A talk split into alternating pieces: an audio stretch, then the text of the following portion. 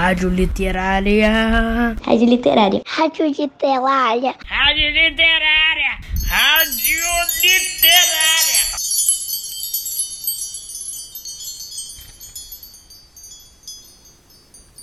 Bom dia, meus caros ouvintes dos quartos e quintos anos. Ou boa tarde. Ou será boa noite? Ah, de verdade, isso não importa. O importante é que vocês estão na onda da Odisseia. Eu sou Inês Sá, professora de literatura do Colégio Pedro II, e sejam bem-vindos ao programa A Hora da Literatura.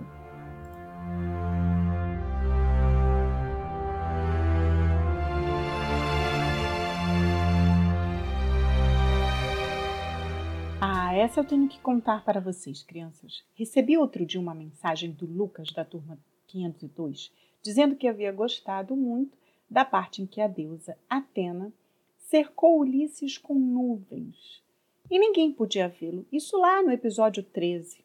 Pois é, sabem o que eu me lembrei? Me lembrei do Harry Potter e a capa de invisibilidade que o Dumbledore deu a ele. Assim como Ulisses ficou invisível com as nuvens, Harry ficava com a capa. Não é curioso como uma história puxa outra? Às vezes até parece que uma está dentro da outra. Isso já aconteceu com vocês? É, meus queridos ouvintes, como a literatura pode ser surpreendente.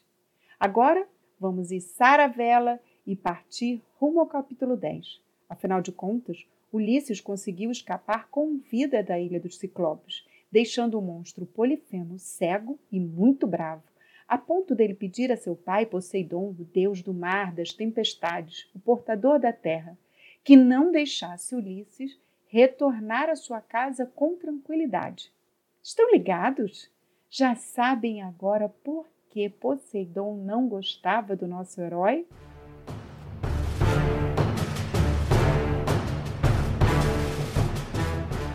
Depois de navegar durante alguns dias os viajantes chegaram a Eólia, uma ilha flutuante onde morava Éolo, guardião dos ventos, deus dos ventos.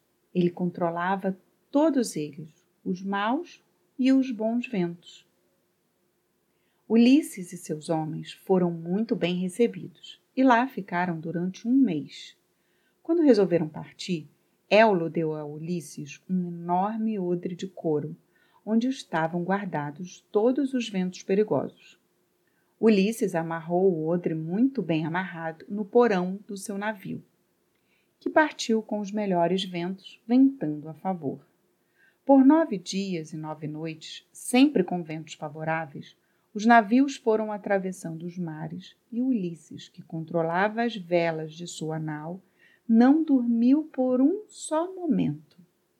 Quando já se podiam avistar as costas de Ítaca, o sono venceu o nosso herói.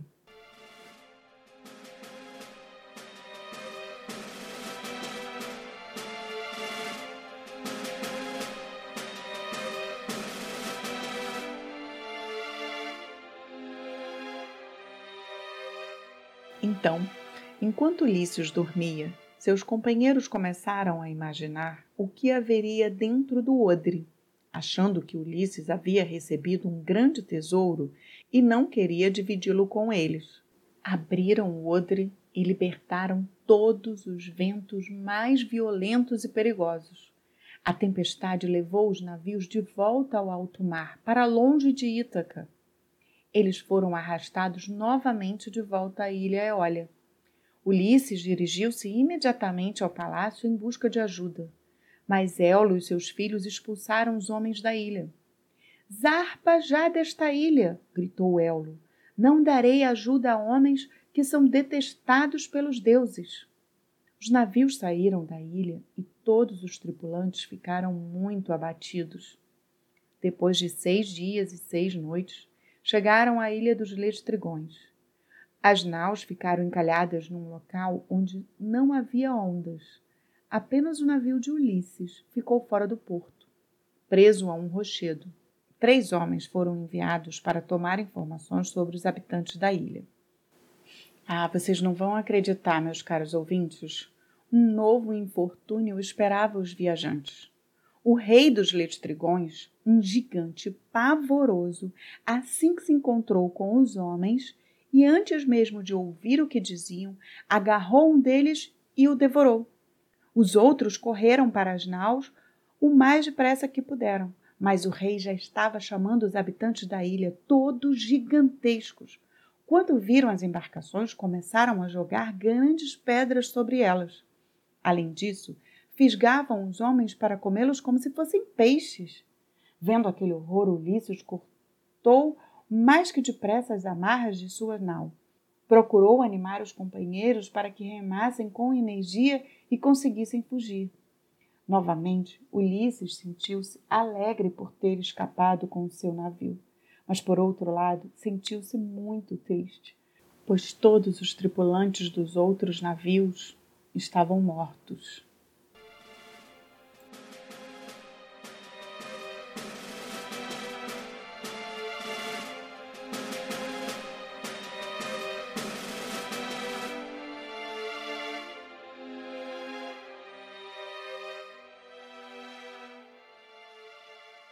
Por dias e dias os viajantes navegaram, até que chegaram à ilha de Eia, onde vivia a misteriosa feiticeira dotada de linguagem humana, a legendária e poderosa Circe.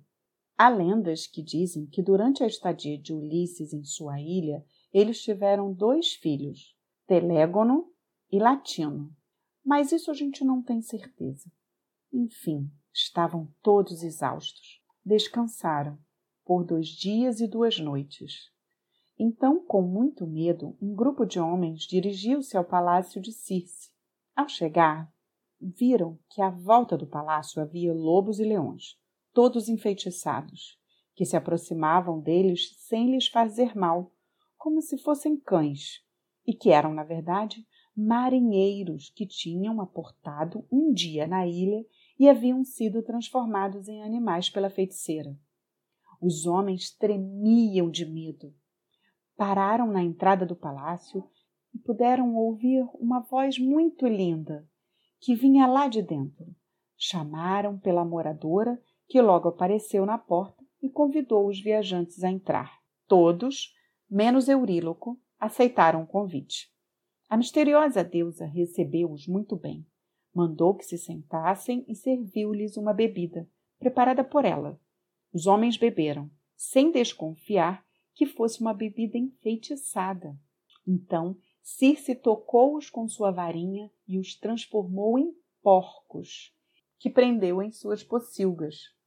O lugar onde os porcos ficam, um curral de porcos. Euríloco, apavorado, voltou ao acampamento para contar o que tinha acontecido.